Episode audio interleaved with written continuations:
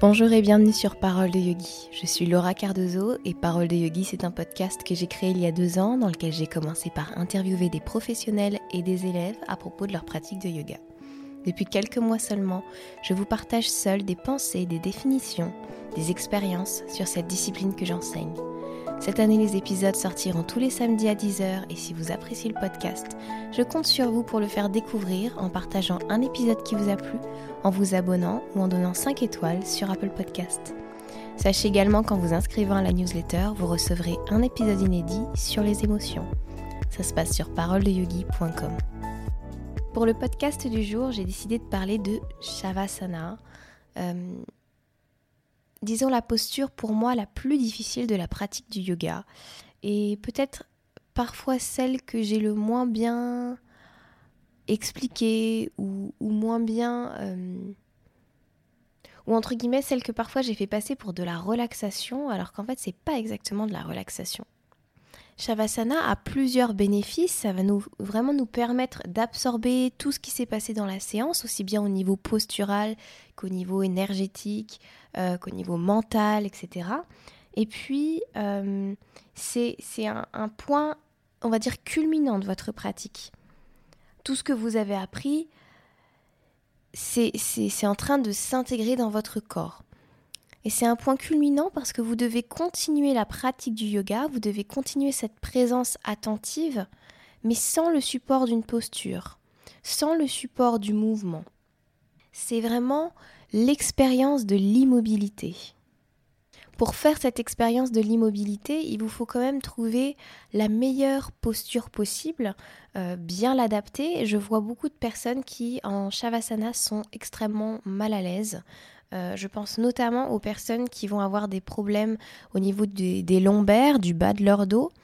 Euh, dans ce cas-là, il faut vraiment pas hésiter à aménager la posture, peut-être à plier les jambes, euh, si vous avez des supports pour pouvoir maintenir vos genoux entre en l'air. Donc peut-être que si vous avez des bolsters, etc., ça peut être suffisant. Parfois, il n'y a pas besoin de beaucoup de hauteur. Parfois, au contraire, il y a besoin d'un petit peu plus. Donc, dans ce cas-là, on garde les pieds ancrés dans le sol, les genoux pliés, et puis peut-être les genoux qui reviennent l'un vers l'autre. C'est une possibilité. Ou encore, il y a des personnes qui aiment vraiment cette sensation avec les jambes contre le mur. Donc, ça peut être une option pour Shavasana. Même si le Shavasana le plus traditionnel, ça va être complètement allongé, avec les pieds écartés, les mains euh, le long du corps, légèrement écartées et tournées vers le plafond. Maintenant, c'est pas du tout, du tout une obligation. Il y a aussi euh, une autre information très intéressante au niveau de votre placement, c'est votre menton, la direction de votre, de votre menton en fait dans la posture. Si votre menton est en l'air, ça veut dire que vous êtes en train physiquement d'activer le système sympathique. Alors que lors des relaxations, ce que l'on veut, c'est activer le système parasympathique, qui est celui qui est dédié justement à la relaxation, tandis que l'autre système nerveux est celui qui vient nous activer.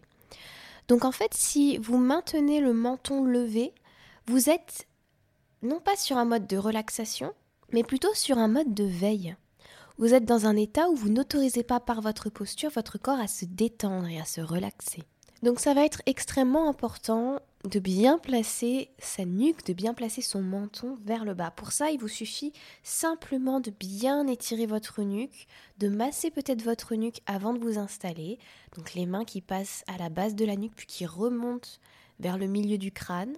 Quelquefois, vous maintenez le crâne à la fin, en tout cas de ce mouvement, vous maintenez un petit peu le crâne pour bien étirer la nuque et vous placez la tête et vous vérifiez que le menton n'est pas pointé vers le haut, mais pointé vers le bas.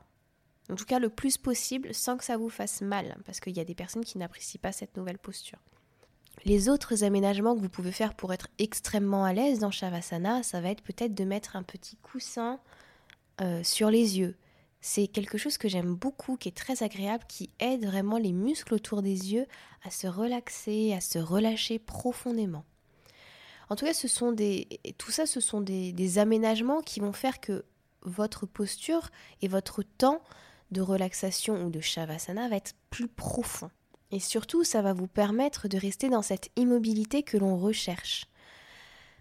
En soi, le temps du Shavasana, ça devrait se rapporter, selon moi, à un temps de méditation profonde ou un temps en tout cas de pleine conscience profonde, où effectivement, vous continuez votre pratique du yoga, mais sans le support des postures. Et c'est là que ça devient difficile parce que lorsque vous êtes en pleine pratique, vous concentrez sur votre souffle, sur les sensations du corps, sur les sensations des contacts du tapis, du sol, etc.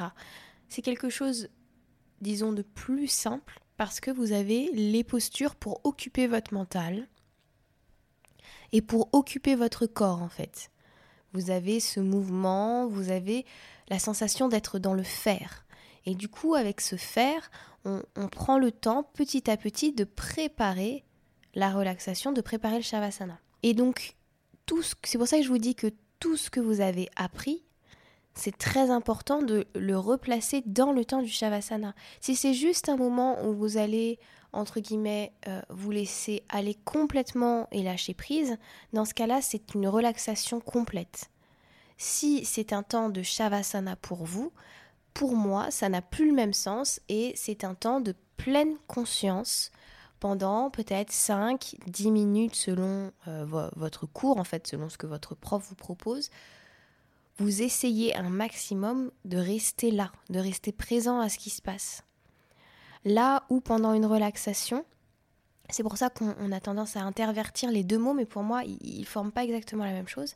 Pendant un temps de relaxation, le professeur va vous aider à détendre votre corps, à vous relâcher complètement et peut-être à vous amener à un lâcher-prise extrêmement fort et, à ce que le mental voyage avec vous, à faire des visualisations, à faire faire peut-être des j'allais dire des digressions, mais simplement faire des, des une approche peut-être plus proche du sommeil en fait, plus proche de état qui se rapproche du sommeil. Et c'est pas forcément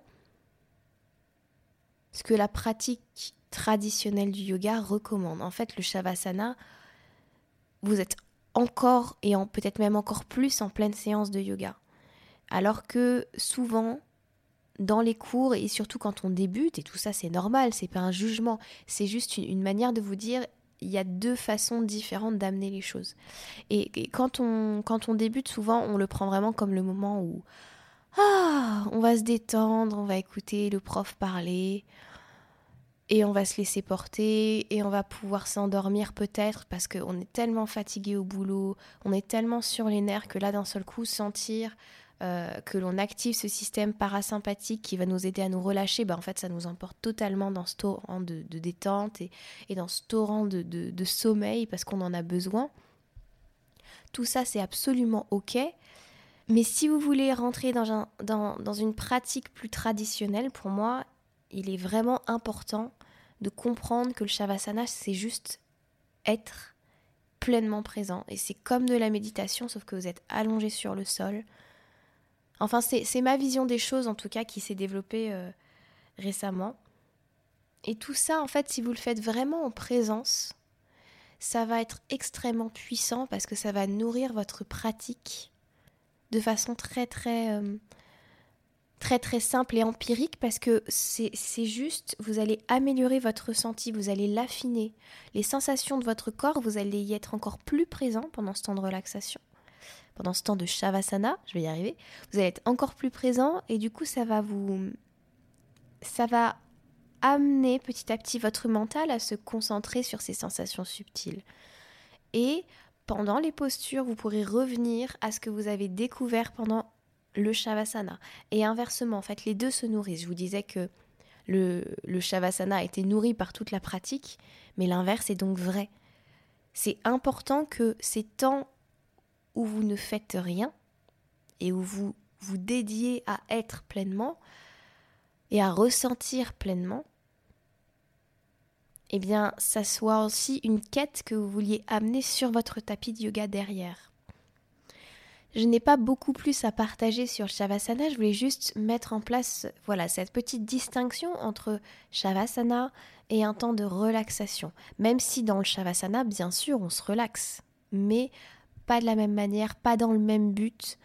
Euh, vous sortez pas exactement énergisé ou, euh, ou, euh, ou avec la même présence ou, dans le même bien-être en sortant d'une relaxation qu'en sortant d'une méditation. Il ne se passe pas du tout les mêmes choses en fait. Une relaxation, vous vous emportez.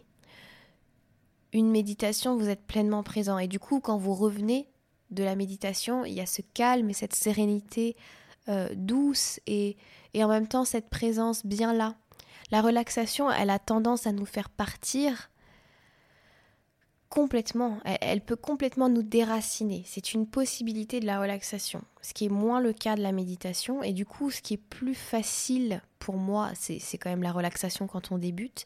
Et petit à petit, amener votre shavasana vers un vrai shavasana, vers quelque chose qui n'est pas forcément euh, là pour détendre les gens à tout prix, mais qui est là pour aider les élèves à être plus conscient en fait, en général.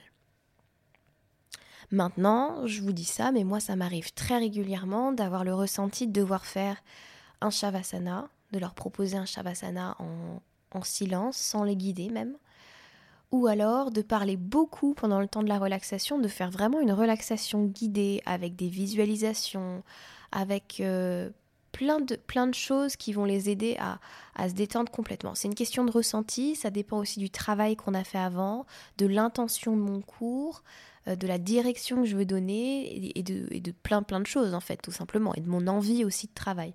Mais, euh, mais voilà, c'est important de, pour moi de faire la distinction entre les deux. Je suis contente d'avoir pu vous proposer un petit épisode à ce sujet. J'espère qu'il nourrira votre pratique, euh, qui va vous permettre de à la fois de revenir euh, aux sources et puis de bah, d'avoir le choix en fait entre deux options du Shavasana. Voilà. Je ne sais pas ce que je vous propose la semaine prochaine. Quoi qu'il en soit, je vous souhaite une merveilleuse semaine, plein de belles pratiques, plein de super Shavasana et je vous dis à la semaine prochaine. Namasté